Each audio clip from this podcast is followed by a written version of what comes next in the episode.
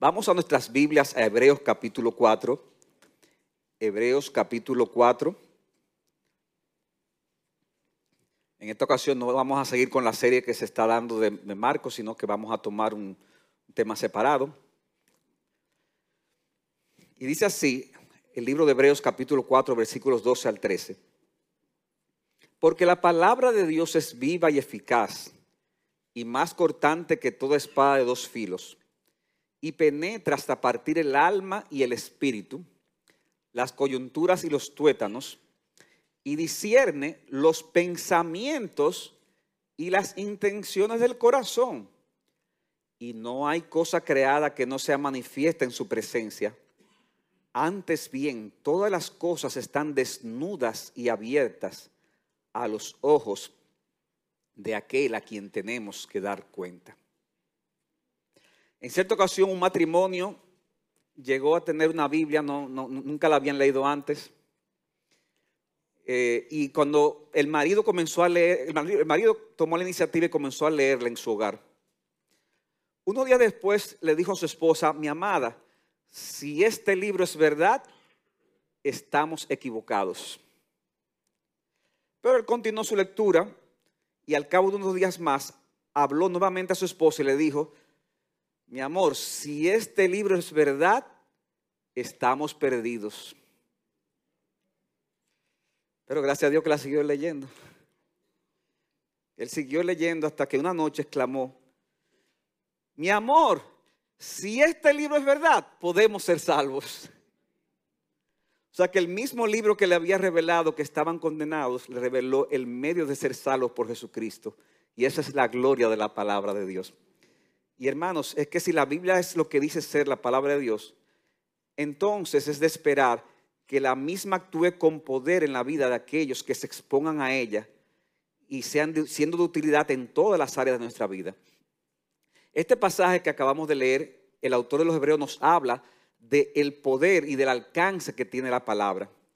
Y es importante, hermanos, que sepamos que esta declaración se hace en un contexto de una serie de advertencias que se le hacen a los lectores de esta carta eh, de personas que eran de trasfondo judío, de trasfondo israelita, por eso se llama carta a los hebreos, que habían profesado tener fe en Jesucristo, o sea, que habían abandonado el, judaísmo, pero que sin embargo, por causa del hostigamiento y la persecución de sus compatriotas, muchos de ellos estaban sintiendo tentados a volver al judaísmo para evitar esas, eh, ese hostigamiento. Y esto, hermano, era una señal el autor de eh, les dice que es una señal de apostasía, de, de, un apartarse de la verdad.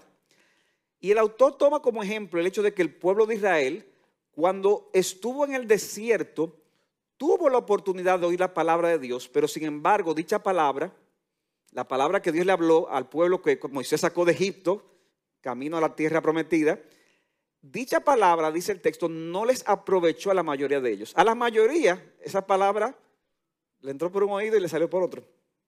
¿Y por qué? Porque no la escucharon con fe. Por eso ellos no entrarían en el reposo que representaba la tierra de Canaán, sino que morirían en el desierto. Sin embargo, el autor de los Hebreos menciona otro reposo, al cual dice que Cristo mismo entró y en el que ahora se nos da la oportunidad que nosotros entremos en él. Y es ese reposo espiritual que entramos en Cristo, pero que tendrá su consumación final en todos los tiempos, al cual se nos invita a entrar. Dice Hebreos 4:11, versículo anterior al que acabamos de leer. Por tanto, esforcémonos por entrar en ese reposo. ¿En cuál? ¿En la, tierra prometida? En, ir a coger un pasaje para ir a Israel, que, no, no se lo recomiendo a nadie ahora. No, no. Esforcémonos por entrar en ese reposo, en ese reposo espiritual no sea que alguno caiga siguiendo el mismo ejemplo de desobediencia. Los destinatarios de esta carta tenían que tener cuidado, no sea que a algunos de ellos les sucediese lo mismo que a los israelitas en el desierto, ya que esa palabra de Dios tiene cualidades y atribuciones que dejan sin excusa a todo aquel que se exponga a ella, pero que no les aproveche por su incredulidad. pero también esa palabra es esencial para poder entrar en ese reposo. O sea, esa palabra va a actuar para con los que no creen, pero también es necesario actuar para qué? Para los que quieren entrar en ese reposo. Y es por eso que yo quiero que veamos el tema del poder y el alcance de la palabra de Dios. Y yo quiero transmitir que esa palabra de Dios tiene un poder efectivo y un alcance ilimitado para cumplir con los propósitos divinos en nuestra vida. Yo quiero ver este pasaje bajo tres encabezados, bien sencillos. El poder de la palabra de Dios, el alcance de la palabra de Dios y las implicaciones que tiene el poder y el alcance de la palabra de Dios en nuestra vida. Poder, alcance e implicaciones. Veamos en primer lugar el poder de la palabra de Dios. El autor de los Hebreos nos indica dicho poder con algunas características. Y él comienza diciendo, porque la palabra de Dios es qué? Viva y eficaz. Esa palabra que Dios le habló a los israelitas en el desierto, hermanos, de una manera extraordinaria, es la misma palabra que se nos habla hoy por medio de las escrituras.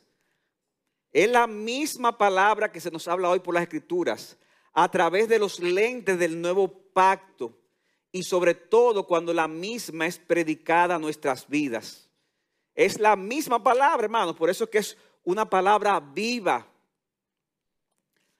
Porque ella actúa de manera activa en la vida de las personas. Pero dice que también es eficaz, porque cuando actúa, cumple el propósito para el cual ha sido dada. Porque yo puedo decir algo, ¿verdad? Pero, si, pero si, no tiene ningún resultado, no, pero la palabra de Dios cumple su resultado. Como bien lo resumió John Stott, Dios no solo ha hablado, Dios no solo continúa hablando mediante sus palabras, sino que cuando habla, su palabra, cuando habla, Él actúa. Su palabra hace más que explicar su accionar. Es activa en sí misma. Logra su propósito Dios mediante su palabra. Por eso dice el Señor en Isaías 55, 10, porque como desciende de los cielos la lluvia y la nieve, y no vuelven allá, sino que riegan la tierra, haciéndola producir y germinar, dando semilla al sembrador y pan al que come. O sea, como, como cuando desciende la lluvia, se riega la tierra y la semilla produce y da comida, así será mi palabra que sale de mi boca. No volverá a mí vacía sin haber realizado lo que yo deseo y logrado el propósito por lo cual lo envié. Wow, tremendo. Así como sucede esto en el mundo natural, así mi palabra. Una vez es expuesta, una vez hablada, ella va a cumplir el propósito. Lo que, ¿Cuál es el propósito? Lo que Dios desea que suceda. Pero no solamente eso, sino que también dice que la palabra de Dios es más cortante que cualquier espada de dos filos. O sea que la palabra de Dios, hermanos, es comparada aquí con estos instrumentos. Y no solamente con esto, en la palabra nosotros vemos otros instrumentos con el cual se compara la palabra, como por ejemplo en Jeremías 23, 29 se, se compara con, como con un martillo y como fuego. Pero a diferencia de la figura del martillo y del fuego, aquí dice que la palabra de Dios se compara con una espada, porque dice que es más cortante que una espada de qué? De dos filos. Esta espada posiblemente era un arma eh, Tracia, es decir, de una ciudad de la zona de Turquía de grandes dimensiones. Nosotros la encontramos en Apocalipsis 1.16, donde en la visión que tiene Juan de Cristo dice que desde su boca sale una espada aguda de dos filos. Dice Apocalipsis capítulo 1, versículo 16. Y en este pasaje pero dice que la palabra de Dios es como esa espada. No, dice que es que más cortante que esa espada más cortante que ese espada filo. ¿Por qué? Porque ¿qué hace esa espada? Dice que penetra hasta partir el alma y el espíritu, las coyunturas y los tuétanos. El alma y el espíritu se refiere a esa, esa parte espiritual del hombre. Las coyunturas son las responsables de facilitar los movimientos en varias partes del cuerpo. Y los tuétanos, o la médula, es esa sustancia o tejido que está dentro de los huesos le, he dado su clase de biología aquí. Sin embargo, el autor de los Hebreos no está aquí, hermanos, queriendo decir de, cuántas partes se divide el hombre. Ese no es el tema. Él está, y, para decir que cómo afecta la médula, cómo esa, no, esa no es la idea. Él está haciendo un uso intencional del lenguaje para indicar que la palabra de Dios penetra hasta lo más recóndito del ser humano. Hasta lo más recóndito. Y eso se explica mejor con la siguiente expresión, cuando dice que es poderosa para discernir qué? Los pensamientos. O sea, que ya sabes lo que tú estás pensando ahora. Y las intenciones de tu corazón. O sea, lo, que te motiva. Dios conoce, hermanos, como Dios conoce hasta lo más profundo del hombre, porque Él es omnisciente, entonces su palabra puede revelar todo lo que hay en un hombre sin que nadie haya hablado con nadie. ¿A usted no le ha pasado a veces leyendo la Biblia que dice, que de repente estás en una situación y cuando, ay, pero esto era. Yo me acuerdo una amiga mía que, que, que en ese momento sabía que estaba haciendo algo mal y ella hacía su devocional todos los días. Y me dice, yo tengo como dos o tres días que no he hecho mi devocional, porque yo sé que Dios me va a hablar por ahí. Hermano, decía Calvino, nada hay tan duro resistente en el hombre, ni nada tan escondido a donde la poderosa palabra no pueda penetrar. Podemos estar seguros de que esa palabra actuará tarde o temprano, por ejemplo, en aquellos que Dios decida que la misma obra con poder a través de la obra regeneradora del Espíritu Santo, como eh, eh, de alguna forma mencionó nuestro hermano Dionis en la escuela dominical. Hermanos, esa palabra obrará con poder para salvar. Dice 1 Pedro 1.23 que hemos, hemos nacido nuevo, no de una simiente corruptible, sino de una que es incorruptible. Es decir, mediante la palabra de Dios que vive y permanece para siempre. Y dice Pedro, al final del versículo 25, esa palabra fue la que les fue predicada a ustedes. O sea que está hablando que por la predicación de la palabra, Dios ha de obrar de una manera que esa palabra se va a hacer viva y va a permanecer en tu corazón y en tu vida. Hermanos, esa palabra es poderosa. Esa palabra transforma. Esa palabra cambia a las personas. En una ocasión, George Whitfield, que fue un gran evangelista del siglo XVIII, algunos inclusive lo consideran como posiblemente el más grande predicador de la historia, dice que estaba en una ciudad de Exeter, Inglaterra, y dice que había un hombre allí que fue a, escucharlo, pero con una funda llena de piedras, porque era un tipo que lo odiaba. Y él estaba esperando el momento para que mientras te predicara, tirarle una pedrada. Y hasta, hasta la luz se apagó cuando dice así. Eh.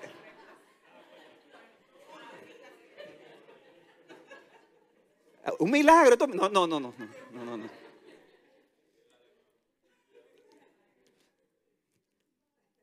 Sigo. Repito la anécdota. George Whitfield estaba una vez predicando en Inglaterra, en una ciudad llamada Exeter, y había un hombre presente que llevaba los bolsillos llenos de piedra para arrojársela, para dar una pedrada, como decimos. Sin embargo, dice la historia que él primero esperó que él orara y él oyó con paciencia su oración. Pero no bien había anunciado su texto y dice que el hombre sacó una piedra y estaba ahí, eh, imagínense, esperando ahí, esperando la primera oportunidad para tirársela. Pero mientras Whitfield predicaba, dice la historia, que Dios mandó una palabra a su corazón y dice que la piedra se cayó de su mano.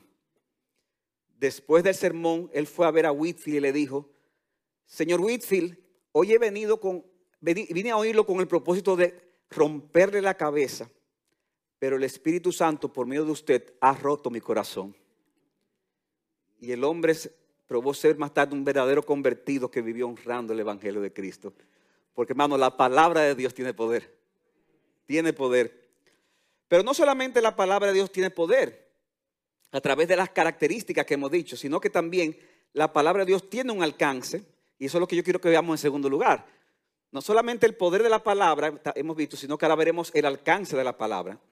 Dice versículo 13, no hay cosa creada oculta a su vista, sino que todas las cosas están desnudas y abiertas ante los ojos de aquel que tenemos que dar cuenta.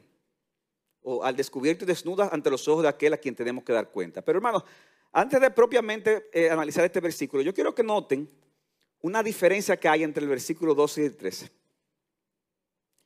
El autor de los Hebreos de repente cambia de sujeto. ¿De qué está hablando en el versículo 12? De la palabra de Dios. Pero de repente en el versículo 13 pasa a hablar del Dios de la palabra. O sea, es como si hubiera cambiado de tema. Pero afecta este cambio. ¿Cambió el tema? Hermanos, no, no cambió el tema. Es el mismo tema. Porque cuando la palabra de Dios es leída, escuchada y correctamente predicada, es como si estuviéramos oyendo audiblemente la voz de Dios. Es como si estuviéramos oyendo a Cristo mismo. Así lo indica el mismo autor de esta carta, cuando dice en Hebreos capítulo 1, versículo 1, Dios, habiendo hablado hace mucho tiempo, en muchas ocasiones y de muchas maneras, a los padres por los profetas, en estos últimos días nos ha hablado por quién? Por su Hijo, quien constituyó heredero de todas las cosas, por medio de, por medio de quien también hizo el universo. Hermanos, Dios nos habla por medio del Hijo. Y Pablo al hablar de la necesidad de que las personas oigan el mensaje del Evangelio, él dice, ¿cómo pues, Romanos 10, 14, cómo pues invocarán en aquel en quien no han creído? ¿Y cómo creerán de aquel a quien no han oído? ¿Y cómo oirán sin haber qué? Sin haber quien se le aparezca. Sin haber quien le predique. Así que la fe viene por el oír y el oír por la palabra de Cristo, la palabra de Dios. Hablar la palabra de Dios es hablar de Dios mismo, aquel que nos habla por su Hijo Jesucristo. ¿Y cuál es el alcance del poder de la palabra de Dios? Sabiendo que es Cristo mismo que nos habla. Hermano, el alcance es ilimitado. Y de alguna forma ya lo implicamos en el punto anterior, pero ahora se enfatiza de una manera más clara. Dice el versículo 13 que no hay cosa creada que esté oculta a su vista. Piensa en cualquier cosa creada, no, nada se oculta a su vista. Piensa en cualquier partícula del universo, por lejos que esté, por pequeño que sea. Piensa en esas cosas que hay, necesitas un microscopio para poder verla. O un telescopio. Piensa en lo que está en lo más profundo del océano. Cosas que todavía el hombre no ha podido descubrir. Dice el texto, nada se oculta a la vista de aquel que creó todas las cosas con la palabra de su poder. No importa que tanto nos escondamos de lo que estamos haciendo. No importa que tanto nos estamos escondiendo nosotros mismos. ¿Te acuerdas Adán cuando se escondió? Y Dios le dice, ¿por qué te escondes? dice al final del versículo 13, todas las cosas están al descubierto y desnudas ante los ojos de aquel que tenemos que dar cuenta. O sea que si todas las cosas están descubiertas y desnudas, hermano, la palabra de Dios en aquel día revelará aún las motivaciones con las que hacemos todas las cosas. Porque hay gente que se presenta muy santo, muy piadoso y muy justo, ¿verdad que sí? Hay gente que se presentan como los mejores, pero la motivación solo la sabe Dios. Y al final eso será lo que valdrá. Hermanos, ¿cuántas veces venimos al culto de la iglesia? Tal vez hoy mismo alguno lo ha pasado, con dudas, con luchas, con ansiedades. Y resulta que lo que se está predicando se aplica exactamente a la situación en la que tú estás pasando. Que parece que, oye, parece que tú hablaste con el predicador la noche antes. De hecho, hay gente que piensa que, se han invitado, invitado y, cuando el predicador comienza a predicar, le dice al que te invitó, eso, tú, le dijiste a él, ¿verdad? Lo que, lo que estaba pasando. Eso fuiste tú que te pusiste a hablar. Porque ¿cómo es posible que esté hablando exactamente de lo mismo que por lo que yo estoy pasando? No, hermanos. No es así. Es que la palabra de Dios revela lo que hay en el corazón. Puede que vengamos con pecados ocultos, motivaciones erróneas.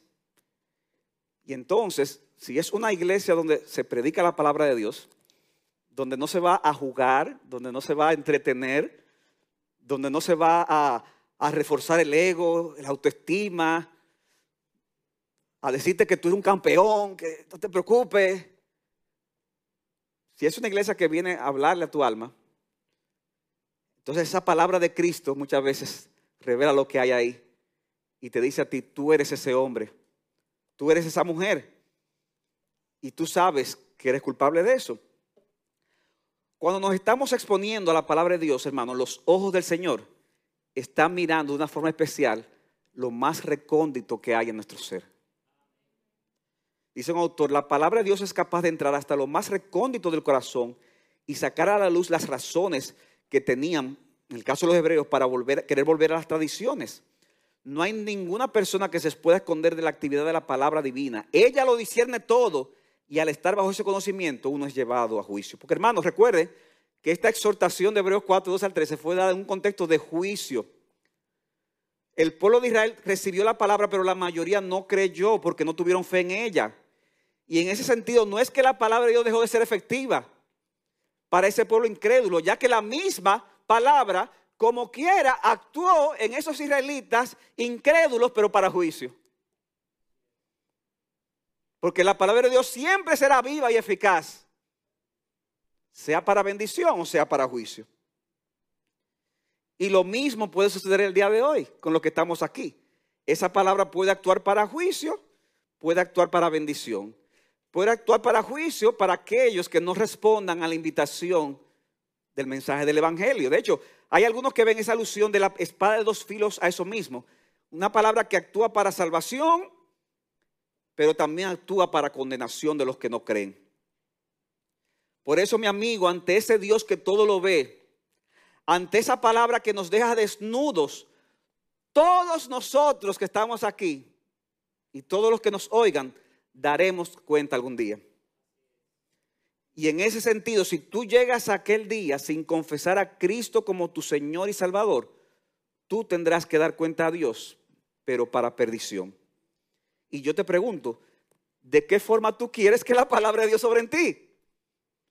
¿Para juicio o para salvación? Yo le oro a Dios para que sea para salvación. Porque los días están pasando. Y tú no sabes cuándo llegará el momento. Los días están pasando. Nuestro hermano Delido Vinicio estaba aquí hace apenas unas semanas, un par de semanas, con el mismo gozo, con la misma sonrisa, haciendo sus chistes, muy feliz. Y ahora está en la presencia del Señor. Pero para salvación. ¿De qué forma tú quieres que la palabra actúe sobre ti? ¿Para juicio para salvación? Estas cosas que estamos oyendo en el mundo, estos, atentados horripilantes que, sucedieron estas, en Medio Oriente Personas que estaban en un festival de música, había una cantidad de jóvenes en un festival de música, disfrutando, muchachos jóvenes, algunos con niños pequeños, todo felicidad. Se dice que murieron más de 260 personas en ese festival.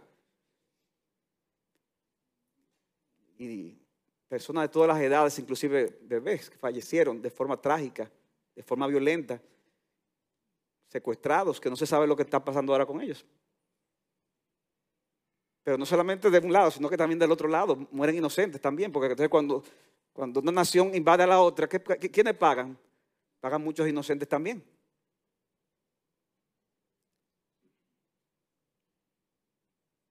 Al final todos vamos a morir. ¿De qué forma tú quieres que la palabra actúe para ti? ¿Para juicio o para salvación? hermanos, esto nos lleva a nuestro tercer y último encabezado que veremos un poco más ampliamente, que es las implicaciones del poder y del alcance de la palabra de Dios. ¿Cuáles son esas implicaciones?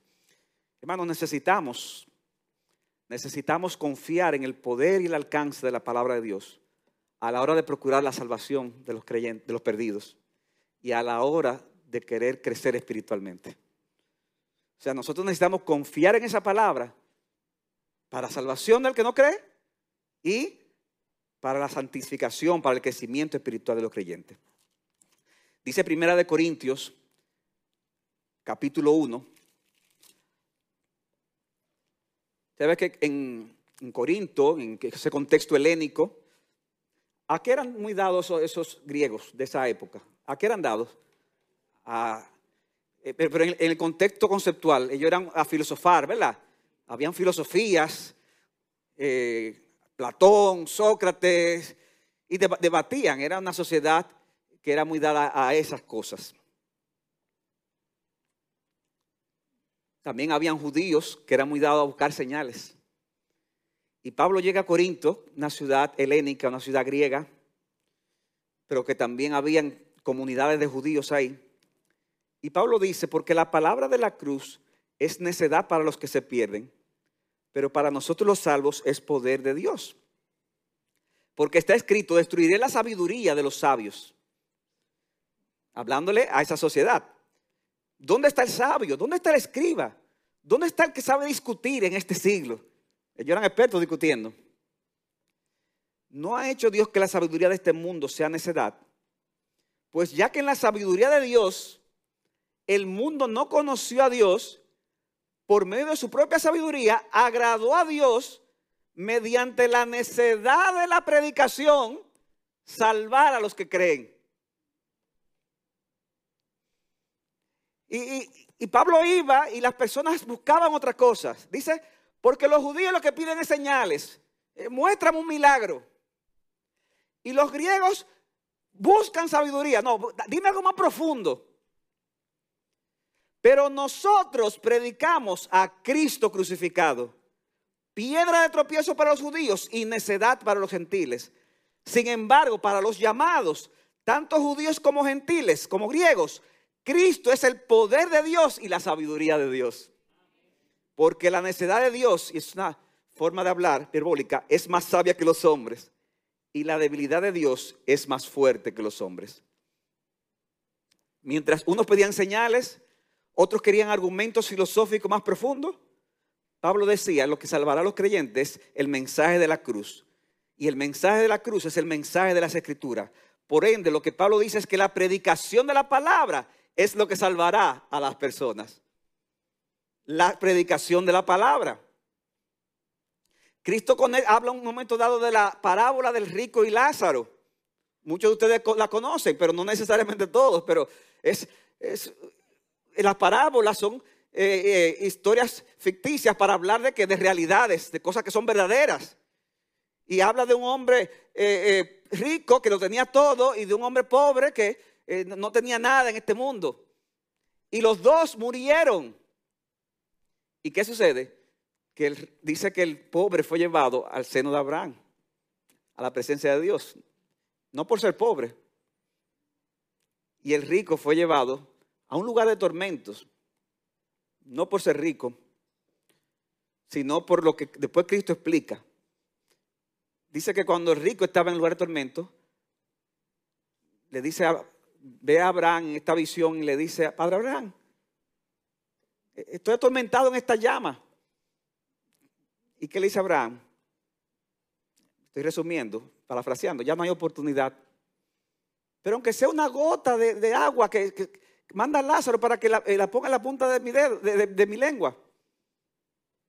Dice, no, no hay nada que se pueda hacer. Ni los que están allá pueden caminar para acá, ni los que están aquí pueden ir para allá. Porque la oportunidad es en, este, en esta vida, hermanos. Entonces el rico en un momento dado se acuerda que tiene cinco hermanos que son igual que él, son incrédulos.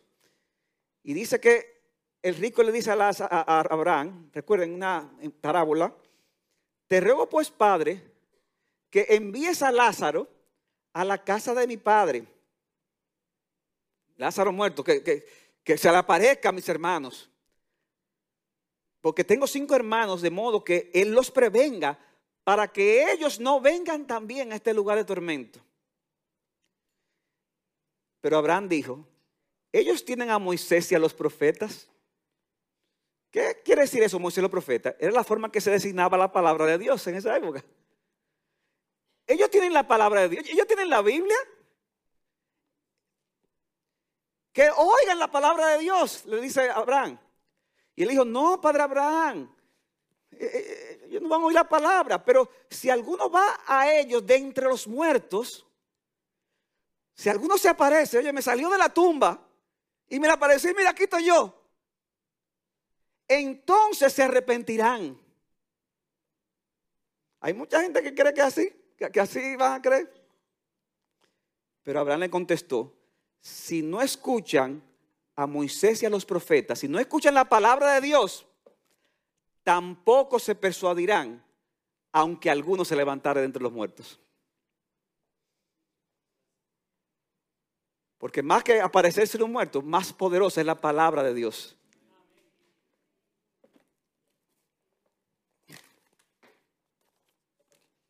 Porque ella es viva y eficaz. Y si tú no escuchas, mi amigo, la palabra de Dios, mira, no esperes milagros. A ti te pueden decir tu futuro, te pueden decir muchas cosas. Es la palabra de Dios lo que te va a salvar. Hermanos, no es a través de milagros que los pecadores se van a convertir. Y no negamos que Dios pueda y quiera hacer milagros y permitir incluso experiencias extraordinarias para impactar a alguna persona. Dios es Dios. Dios es Dios. Y Él puede hacerlo. Pero cuidado, mis hermanos, con el misticismo. ¿Qué es el misticismo? Personas que entienden que para actuar tienen que, escuchar como una voz audible o, sentir una, una, impresión, tener, tener un sueño extraño. Hermano, Dios puede obrar de forma extraordinaria. Pero es escuchando y recibiendo en el corazón la palabra de Dios por medio del cual Él ha prometido salvar a las personas. Es por la palabra que ha sido predicada. Muchos me dirán aquel día, Señor, Señor, en tu nombre profetizamos, echamos fuera demonios, hicimos muchos milagros. Y le declararé, nunca os conocí, apartados de mí, hacedores de maldad. Cuidado con ese misticismo. Es que, ah, yo, siento, yo no, he escuchado esa voz todavía. Y, por eso yo no vengo. Es que, yo, no, yo, no siento ese calor. No es lo que tú sientas, es lo que Dios dice en su palabra. Y Dios te dice que la palabra de Dios es viva y eficaz. Y te dice, ven a Cristo para que seas salvo. ¿Qué debes hacer? Ven a Cristo. Pero hermanos, hay otras formas más sutiles en las que muchos cristianos al día de hoy parece que no están confiando en el poder de, la palabra de Dios para salvar. Hablamos del misticismo, ¿verdad? yo siento. Pero también tenemos el pragmatismo. ¿Qué es el pragmatismo? O, en palabra verdad, simplificándolo lo más posible, es como que el fin justifica los medios. El fin justifica los medios. Y como el propósito es salvar a los pecadores, usamos cualquier medio, incluso medios que pueden estar en contradicción con lo que dice la palabra de Dios. Y ese pragmatismo se manifiesta en la manipulación que se usa en muchos lugares para persuadir al pecador. Y hay contextos, hermanos, donde se, sobre todo contextos donde hay mucha gente, donde lo que se da muchas eh, historias sentimentales para hacer que la persona venga a Cristo, para que, que la persona tome una decisión y venga al frente. Yo recuerdo una vez algo que me pasó a mí, que se lo voy a comentar, pero no se lo digan a nadie. Yo recuerdo haber estado una vez en un lugar y el lugar había mucha gente y la persona que estaba ahí dirigiendo comenzó a hacer historias sentimentales. Y, muy bien que la hacía. Y, dramas, y, de una forma dramática. Y mencionó la Biblia, pero de una forma eh, eh, a, su conveniencia, tomando un texto por aquí y allá. Pero era todo un drama. Entonces recuerdo que eh, en una paró una gente inclusive del auditorio y empezó a dramatizar el hijo pródigo y, abrazó a esa persona del auditorio. Entonces esa persona se puso a llorar y ya te sabe, o sea, es una cosa increíble. Y, en medio de todo ese eh, ambiente tan cargado, así, emotivo, yo estoy ahí sentado yo digo, hmm, esto es pragmatismo. A mí no me van a hacer llorar. Y estaba yo sentado ahí. Y comienza el orador a decir, ven a Cristo y comienza, y lo, porque esto, aquello, lo otro, de una forma pero, pero impresionante. Y yo veo que la gente comienza a llorar. Y yo veo a mi derecha y veo a todo el mundo llorando. Yo miro a mi izquierda y veo a todo el mundo llorando.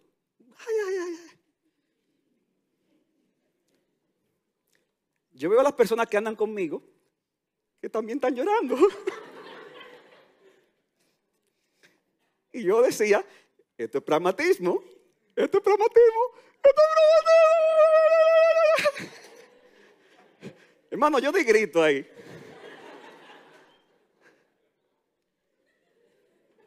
Pero no se lo digan a nadie.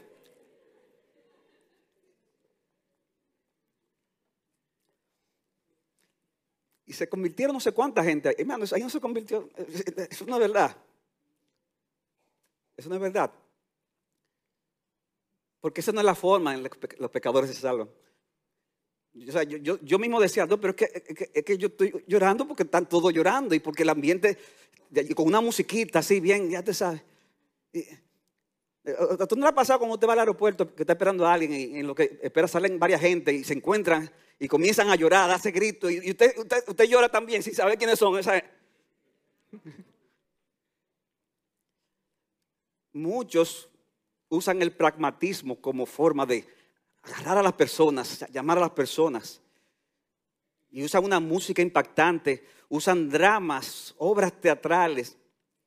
Puede que con estas cosas tú atraigas personas, pero serán profesantes y no verdaderos convertidos, a menos que le prediques la palabra de Dios y se conviertan a Cristo. Porque es el poder de la palabra de Dios lo que salva. Debemos de confiar en el poder de la palabra de Dios para salvación. Debemos de confiar en el poder de la palabra de Dios para santificación, para crecer en el pueblo de Dios. Dice 1 Pedro 2.2, desead como niño recién nacido la leche pura de la palabra para que por ella crezcáis para salvación. O sea, ¿cómo, esos bebés anhelan esa leche? ¿verdad? De una manera que gritan, gritan hasta que se les da la leche. Así debemos anhelar la palabra de Dios. Para poder vivir y crecer en santidad, en la vida cristiana, es necesario una vida que agrada a Dios. En una vida que agrada a Dios, perdón, es necesario beber de esa leche pura de la palabra y desearla, como el recién nacido bebe la leche de la madre. Podemos, hermanos, creer que estamos agradando a Dios con esta o aquella práctica, pero lo importante es si esto que estamos haciendo, ese medio, es conforme a lo que Dios ha revelado. No es que no, seamos prácticos y, pensemos en maneras y formas de cumplir con nuestra labor, hermanos, pero todo por medio de la palabra de Dios. Este es el principal medio, hermanos, usado por el Espíritu Santo para santificarnos. Porque la Biblia al final es la que nos persuade y nos motiva a la fe, al amor y a la obediencia. Y es la que nos da mandamientos, prohibiciones, ejemplos y principios. Dice 2 Timoteo 3:16 eh, que toda la escritura es que inspirada por Dios y útil para qué? Para enseñar, para corregir, para instruir, reprender, para instruir en justicia, a fin de que de que el hombre Dios sea perfecto, sea completo, equipado para qué? Para toda buena obra. Pero hermanos, al igual que en la salvación de los pecadores, hay creyentes que parecen que no están confiando en el poder de la palabra para la solución de sus conflictos y problemas. Muchos creyentes no parecen estar confiando en la palabra. Y es así como vemos también, así como hay misticismo, así como hay pragmatismo, también vemos cómo en el mundo cristiano se han filtrado corrientes filosóficas, psicológicas y sociológicas que muchas veces van, no son compatibles con la fe cristiana y sin embargo la gente lo asume como si, como, ah, esto, esto, es lo que hay, esto, ah, esto es, ya. Hermanos, las escrituras nos presentan toda una cosmovisión de vida y esa cosmovisión de vida al día de hoy está siendo atacada, a veces de forma abierta, a veces de forma sutil, por un mundo que está cada vez más alejado de Dios. Hay cosas que son abiertas, hermanos, que, sabemos que son atacadas. Eh, la justificación del aborto, esa promoción de la ideología de género, donde yo, yo, me autopercibo como yo quiera, si yo soy hombre o mujer o, binario o que no sé qué cosa. No binario. Hermanos, todo eso es un ataque a esa como visión y eso debe ser obvio para todo creyente. Pero yo me temo, hermanos, que el mayor peligro para todos nosotros que estamos aquí son esas formas sutiles de patrones del mundo que muchas veces, óyeme bien, son adoptados de una manera inconsciente por nosotros. Y sin darnos cuenta, estamos actuando de una manera contraria a la autoridad que se supone que la Escritura tiene en nuestra propia vida. Muy sutil. Hermano, yo recuerdo haber estado en una clase en la que me asignaron a leer un libro de consejería cristiana. Y ese libro proponía que si tú tenías problemas con la ira con alguien, tú lo que tenías que hacer era, mira, tú puedes poner un muñeco y tú piensas que ese muñeco es la persona con la que tú estás irada. Y tú te desahogas con ese muñeco. Ahí comienza a decirle de todo al muñeco. Entonces ya, ya eso descarga tu ira ya y ya te calma. ¿Qué es eso, hermano? Esa es la solución. Con ese muñeco y, ¿te imaginas? Hasta, la cabeza arrancar, le arrancó el muñeco. Hermano, si, si, eso es lo que el problema, entonces, el corazón va a seguir siendo lo mismo. Y al contrario, si tú hiciste eso con el muñeco, cuando tú ves a la persona, tú te vas a acordar del muñeco, entonces tú vas, el muñeco va, ya tú sabes. No, hermano, porque la escritura no dice que el problema es nuestro corazón nuestro corazón. Hay textos en la Biblia, hermano, que yo creo que hay países que nada más de leerlo te pueden poner una demanda. Texto en la Biblia. O sea, ni siquiera hay que predicarlo, nada más hay que leerlo. Proverbios 29, 15. La vara y la reprensión dan sabiduría, pero el niño consentido avergüenza a su madre. Ay, pero tú estás diciendo, no, yo no estoy diciendo nada, yo estoy leyendo, yo, yo nada más leí. Eso está en la Biblia. Eso no se ha borrado. Disciplina a tu hijo, Proverbios 29, 17, y te dará descanso y dará alegría a tu alma. De modo que hay lugar para la disciplina, para la reprensión, con amor, ¿verdad? En el lugar correcto, de la manera correcta. Pero, yo estoy diciendo esto y a lo mejor dentro de 20 años van a sacar este mensaje y, yo puedo, a lo mejor ya me van a demandar. Ahora mismo, ay mi madre, con el discurso de odio. Yo espero que me defiendan aquí todos ustedes. Y, el tema es, no, tú no puedes al niño tocarlo ni con el pétalo, porque después le afecta su autoestima. Entonces, hermano, así como Dios aborrece el abuso infantil, así también aborrece el que no seamos padres firmes, que, que, que trabajemos con sus almas, que actuemos con sabiduría. Entonces nos vamos a los extremos. Entonces después vienen y se levantan estos monstruos, porque son, terminan siendo monstruos, porque tú lo criaste nada más alrededor de él. ¿Y qué pasa al final? ¿Quién puede? Y después la gente está hablando, esta sociedad tiene problemas. Claro, pero tú eres, somos responsables, tú eres responsable. Porque tú dices que no, no, no puedes ni mirarlo mal. Y entonces después te quejas para cuando crece, entonces hace lo que le da la gana. Y lamentablemente esa cosmovisión secular se está infiltrando en la iglesia. Y, hermano, yo estoy hablando aquí del corazón, yo no estoy al hablar estas cosas pensando en fulano, no, no. Pastor, usted está pensando en mí, sí, en ti. Y, en el otro, sí, en el otro. O sea, yo estoy pensando en la iglesia, en todos. En todo en general y en nadie en particular.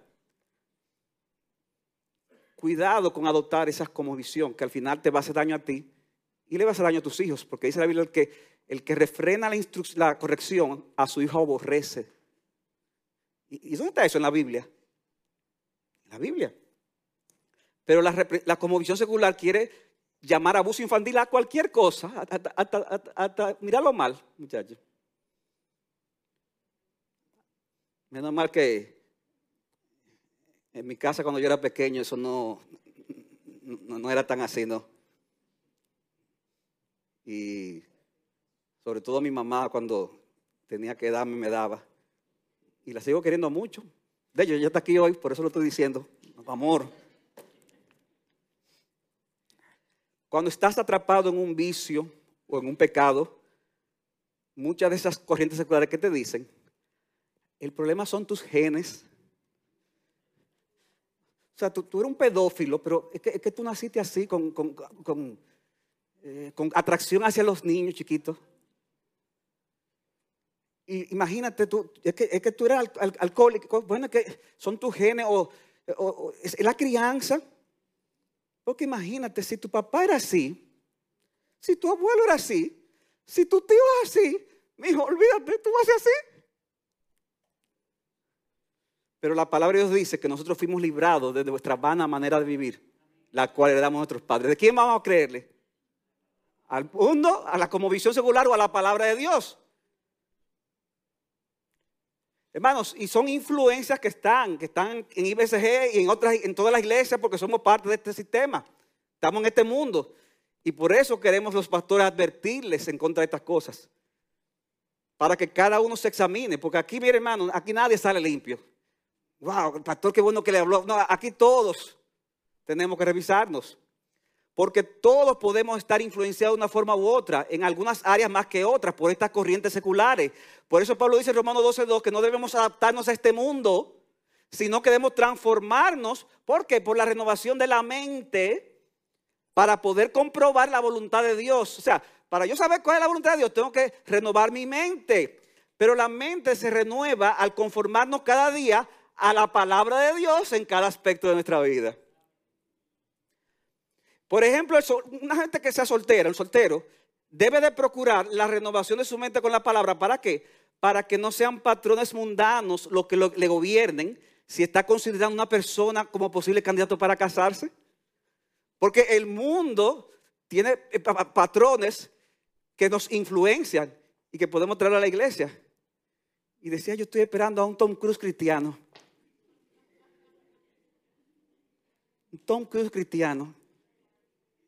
¿Y tú te crees que tú eres, eh, no sé qué actriz podría decir? Angelina Jolie. Pastor León, usted como que sabe más de eso que yo. Viceversa también. Debemos revisarnos si hay patrones mundanos. El casado por igual a la hora de resolver conflictos matrimoniales los padres, los hijos, los que hacen negocios, todos debemos procurar que esa palabra nos gobierne para que la misma actúe para bendición y no para juicio en nuestras vidas. Hermanos, las teorías de los hombres cambian constantemente porque no tienen un fundamento sólido, ya que dicho fundamento solo puede venir de aquel en quien están escondidos todos los tesoros de la sabiduría del conocimiento. Por eso dice primera de Pedro 1, 24 y 25, toda carne es como la hierba y toda su gloria como la flor de la hierba. Entonces, si, la carne es como la hierba y la gloria es como la flor de la hierba, ¿qué sucede?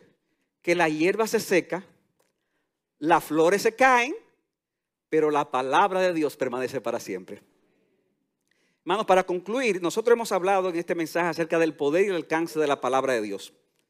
Pero recuerda que esa palabra que actúa en nosotros se hace eficaz por medio del Espíritu Santo. De modo que el Espíritu Santo es soberano en la forma en que se aplicará esta palabra y puede que lo haga de una forma muy diferente a lo que esperábamos y sigue siendo poderosa. Hermano, a veces podemos pensar, óyeme, pero, pero, pero que yo estoy con la palabra y yo no, no veo como, como que está pasando nada, hermanos. Puede que la persona no aprecie la palabra. Puede que hasta recibas críticas por la palabra. Pero no desmayes, ya que puede ser que esa misma palabra traiga a esa persona humillada al Señor. Y si es un creyente, puede que termine reconociendo su mal y sea a partir de esto un mejor cristiano para la gloria de Dios. A ese predicador George Whitfield que mencionaba al principio, se cuenta que una vez eh, una persona en un, bar eh, comenzó, habían varias personas ahí eh, tomando, hablando ahí, y entonces uno de ellos comenzó a burlarse de Whitfield porque era una persona muy conocida. Y dice la historia que él comenzó a imitar a Whitfield eh, eh, en forma de burla. E imitando a Whitfield comenzó a decir algunas cosas que Whitfield decía del Evangelio. Y mientras se burlaba de Whitfield, diciendo cosas del, del Evangelio, ahí mismo vino la convicción de pecado a su vida. Y el Evangelio obró poderosamente. Y el hombre se convirtió ahí mismo y el club se disolvió. Y el hombre se convirtió en un predicador muy utilizado por el Señor para la conversión de pecadores. Burlándose del Evangelio, ahí mismo el Señor obró en él. Debemos seguir enfocados en la palabra.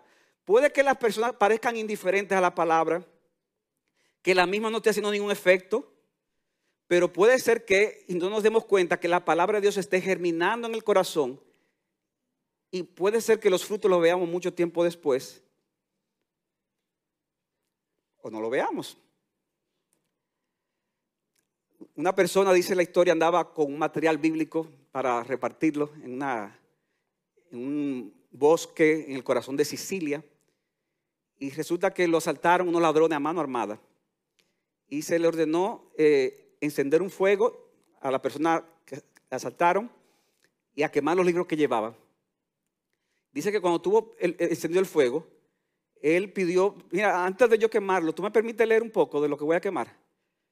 Y le dijeron, sí. Entonces le, comenzó a leer el Salmo 23. Y, el ladrón le dijo, mira, no lo queme ese, mira, está, interesante. Dámelo. Después comenzó a leer 1 Corintios 13, capítulo del amor, imagínense. El amor todo lo perdona. Y dice, mira, ese está bueno, dámelo, no lo quemen. Y entonces comenzó a leer el Sermón del Monte. Mira, ese, está interesante también, no, no, no lo queme la parábola del buen samaritano, la parábola del hijo pródigo, ya ustedes saben. En cada caso el resultado fue el mismo. Por fin no quedó por leer algo del libro y ninguno fue quemado. Y el, resulta que el, el ladrón se llevó, terminó llevándose los libros. o sea, se los robó.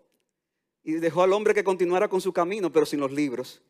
Años más tarde, este hombre se encontró con el ladrón otra vez, pero ahora era un pastor de una iglesia. Los libros habían hecho la transformación. Por eso debemos de sembrar, porque, hermano, puede que no veamos los frutos en el momento, pero puede que germine después.